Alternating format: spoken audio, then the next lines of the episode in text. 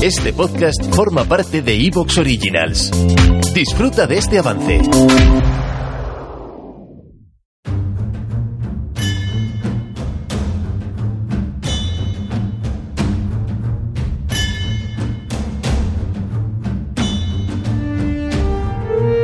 Buenas tardes, amigas y amigos oyentes de Colectivo Burbuja. Os doy la bienvenida a un nuevo programa de debate directo.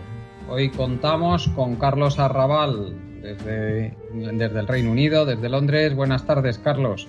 Muy buenas tardes. Tenemos también a Carlos Ayué. Eh, tú estás en, en Huesca, en, Mon- en Monzón. Sí. Buenas tardes, Carlos. Muy buenas tardes. Tenemos también a Pedro García Bilbao, esta vez no, desde Francia, en París. Buenas tardes, Pedro. Hola, ¿qué tal? Buenas tardes. Y bueno, y también aquí quien nos habla, Juan Carlos Barba. Yo me encuentro en Madrid. Eh, hoy vamos a hablar en nuestro debate directo de dos temas. El primero va a ser las medidas que se están empezando a tomar a lo largo y ancho del mundo para, eh, por una parte, privilegiar la circulación eh, de- o el acceso a determinados sitios de quienes están vacunados, de quienes están correctamente vacunados, y por otra parte las posibles medidas coercitivas que podrían empezarse a aplicar, aunque esto todavía está por ver, o podrían ser multas a la gente que no se vacune.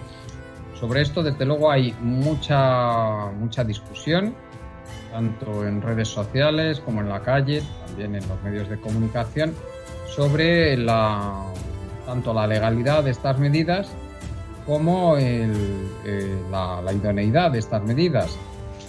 Sí que hay, eh, curiosamente, algún precedente al respecto. Eh, la prensa anglosajona ha publicado en las últimas fechas un conocido caso que llegó al Tribunal Supremo en el año 1905, el caso de Jacobson, que, en que eh, una persona, este tal Jacobson, al que se le había impuesto una multa de 5 dólares, que era bastante dinero en aquella época, por no quererse vacunar contra la viruela, eh, este, este hombre recurrió, lo lle- llegó finalmente el caso al Tribunal Supremo y el Tribunal Supremo dictaminó finalmente que estaba justificada la multa porque eh, estaba la protección de los derechos de la población a no verse sometidos a un riesgo de infección estaban por delante de la libertad de esta persona, eh, el tal Jacobson, a no vacunarse, a negarse a, a recibir la vacuna. Eh, ese, ese fue el dictamen del Tribunal Supremo en aquella época y curiosamente lo ha desempolvado, la- lo han desempolvado en Estados Unidos, ya que allí recordemos que el derecho funciona de manera diferente, ¿no? A- a- como es el derecho de, de raíz más, eh, de influencia más francesa, como es el que tenemos en el, en el continente. Pero el derecho anglosajón, recordemos que existe la jurisprudencia que tiene una- un peso mucho mayor que nuestro derecho.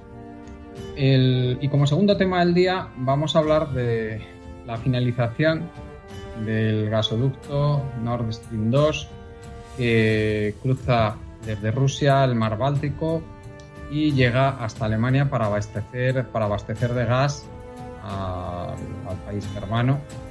Este gasoducto, el motivo de construirlo es evitar atravesar el territorio ucraniano debido a los problemas que, hubo hace muy pocos años eh, entre Ucrania y Rusia a este respecto. Esto, desde luego, mm, es un hito muy importante dentro de lo que es el abastecimiento de energía para la Unión Europea, en este caso Alemania, y va a cambiar, eh, a nuestro modo de ver, algunas cosas bastante importantes. Hablaremos de esto en la segunda parte del programa.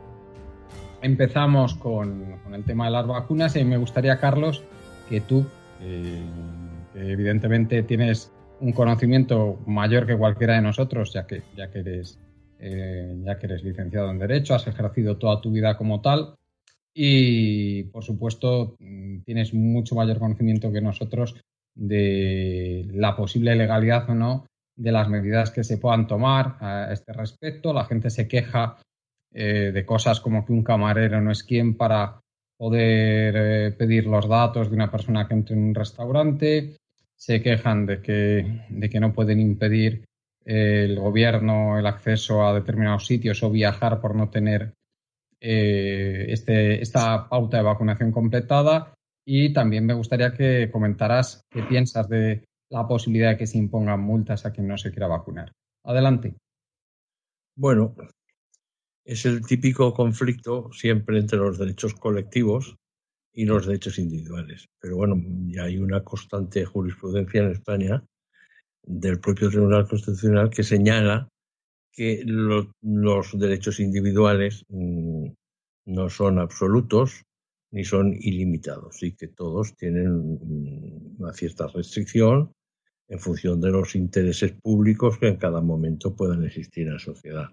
Claro, porque es que si lleváramos eh, la, la, libertad individual de cada uno, la apetencia de cada uno para circular, moverse, hacerlo o de la forma que lo hiciera o como quisiera hacerlo, bueno, pues por el mismo motivo, pues también eh, hay que tener en cuenta que existen normativas hoy en, nuestra sociedad que no son discutidas por nadie, porque son los delitos que se llaman de riesgo o de peligro. Eh, si un señor circula a 200 kilómetros por hora por una carretera, está toda la sociedad conforme y el ordenamiento jurídico también, que ese señor hay que limitarle, entre comillas, su libertad, porque está poniendo en riesgo la libertad eh, y, el derecho a la. ¿Te está gustando lo que escuchas? Este podcast forma parte de Evox Originals y puedes escucharlo completo y gratis desde la aplicación de Evox. Instálala desde tu store y suscríbete a él para no perderte ningún episodio.